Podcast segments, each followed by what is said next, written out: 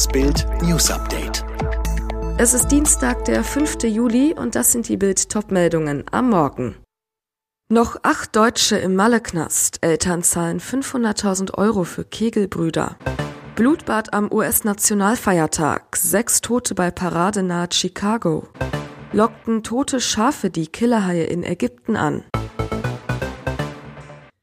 Nach mehr als sechs Wochen im Malle-Knast kommt endlich Bewegung in den Fall der acht noch immer inhaftierten Kegelbrüder aus Münster.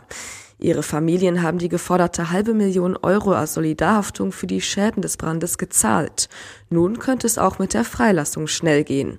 Laut Rechtsanwalt Raban Funk liegt der Fall nun bei der nächsthöheren Instanz.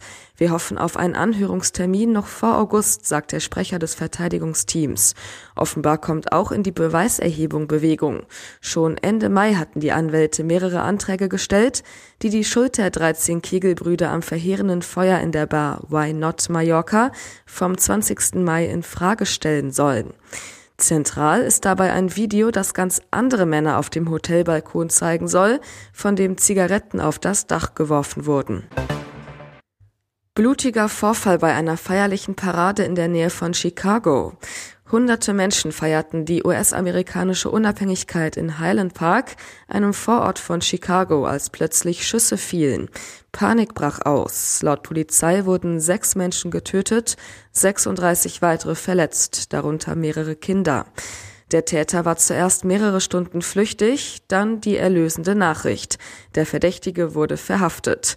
Es handelt sich laut Polizei um den 22-jährigen Robert Cremo, der selbst aus Highland Park stammt. Die Polizei beschrieb ihn während der Fahndung als gefährlich und bewaffnet. Ein Polizist erkannte das Fahrzeug, nachdem gefahndet wurde, einen silbernen Honda Fit. Nach einer kurzen Verfolgungsjagd ließ sich Cremo ohne Widerstand in Lake Forest unweit von Chicago festnehmen. Zu einem Motiv gab es bislang noch keine Angaben. Zwei Frauen werden innerhalb weniger Stunden in einer Bucht im Roten Meer von einem Hai totgebissen. Nun geht die Angst um im Urlaubsparadies Hurghada. Der Gouverneur ließ den Strand von Sal Hashish sperren. Schwimmen, Schnorcheln und Tauchen sind vorerst verboten. Einheimische spekulieren, was die im Roten Meer extrem seltenen Attacken ausgelöst haben könnte. Eine Theorie, tote Schafe. Hassan El-Tayyib, Präsident der Umweltgewerkschaft, kann sich einen Zusammenhang mit toten Schafen vorstellen. Jedes Jahr fahren zahlreiche Schiffe durch den Suezkanal, die Schafe für die Hajj-Saison transportieren, so El-Tayyib. Die islamische Pilgerfahrt nach Mekka beginnt am kommenden Donnerstag. 2,5 Millionen Besucher werden erwartet. Bevor die Schiffe ihr Ziel erreichen, werden die Schafe an Bord untersucht, so El Tayyib. Kranke und tote Schafe werden dabei oft ins Meer geworfen, damit es bei der Ankunft keine Probleme mit den Veterinären gibt. In Erwartung dieses Futters würden immer mehr Haie den Frachtern folgen. Die Liebe macht ihn fitter. Wer Bundesfinanzminister Christian Lindner zuletzt sah, bemerkte, dass er deutlich dünner geworden ist. Bild weiß, er hat seit Januar gut zwölf Kilo abgenommen. Während des Bundestagswahlkampfes und der anschließenden Regierungsbildung mit vielen Sitzungen hatte ihm wohl Zeit für Sport und gesunde Ernährung gefehlt. Anfang des Jahres zog Lindner den kulinarischen Schlussstrich. Wohl auch im Hinblick auf die bevorstehende Hochzeit mit seiner Partnerin Franka Lehfeld. Wie Bild erfährt, lautet Lindners Erfolgsformel dabei 18 zu 6. Dahinter verbirgt sich eine sehr intensive Form des Intervallfastens.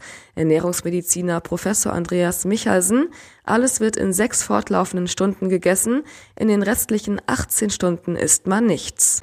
Seit Monaten leidet ganz Deutschland unter den explodierenden Preisen. Am Montag nun erklärt Kanzler Olaf Scholz den Teuerschock zur Chefsache, zitierte Spitzenvertreter aus Wirtschaft, Wissenschaften und den Gewerkschaften ins Kanzleramt. Doch herauskam, Nichts. Der Krisengipfel ist krachend gescheitert.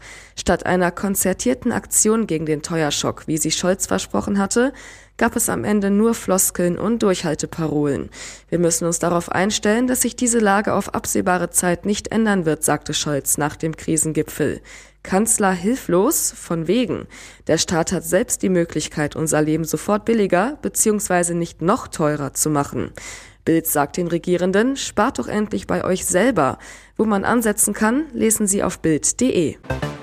Jorge González in Cowboy-Pose, breitbeinig, entschlossener Gesichtsausdruck, die Hände jederzeit bereit, den Colt zu ziehen. Doch statt Cowboyhut und Franzenhose trägt der 54-jährige Sonnenbrille und pinken Schlüppi und zeigt mit dem Urlaubsgruß, dass er anscheinend noch den Körper eines 20 Jahre jüngeren Mannes hat. Der Let's Dance-Juror präsentiert sich bei Instagram in Topform, spielt mit der Kamera und springt wie ein junger Hecht ins Wasser. Aufgenommen wurden die Pretty in Pink Bilder vor der Südküste Italiens. Mit an Bord Hairstylist Angelo Fraccica. Die beiden stoßen mit Sekt oder Champagner an, sonnen sich auf dem Mittelmeer, lassen sich Pasta und Meeresfrüchte in einem Hafenstädtchen schmecken. Und Jorge González singt seinem Kumpel sogar ein Geburtstagsständchen. Alle weiteren News und die neuesten Entwicklungen zu den Top-Themen gibt's jetzt und rund um die Uhr online auf Bild.de.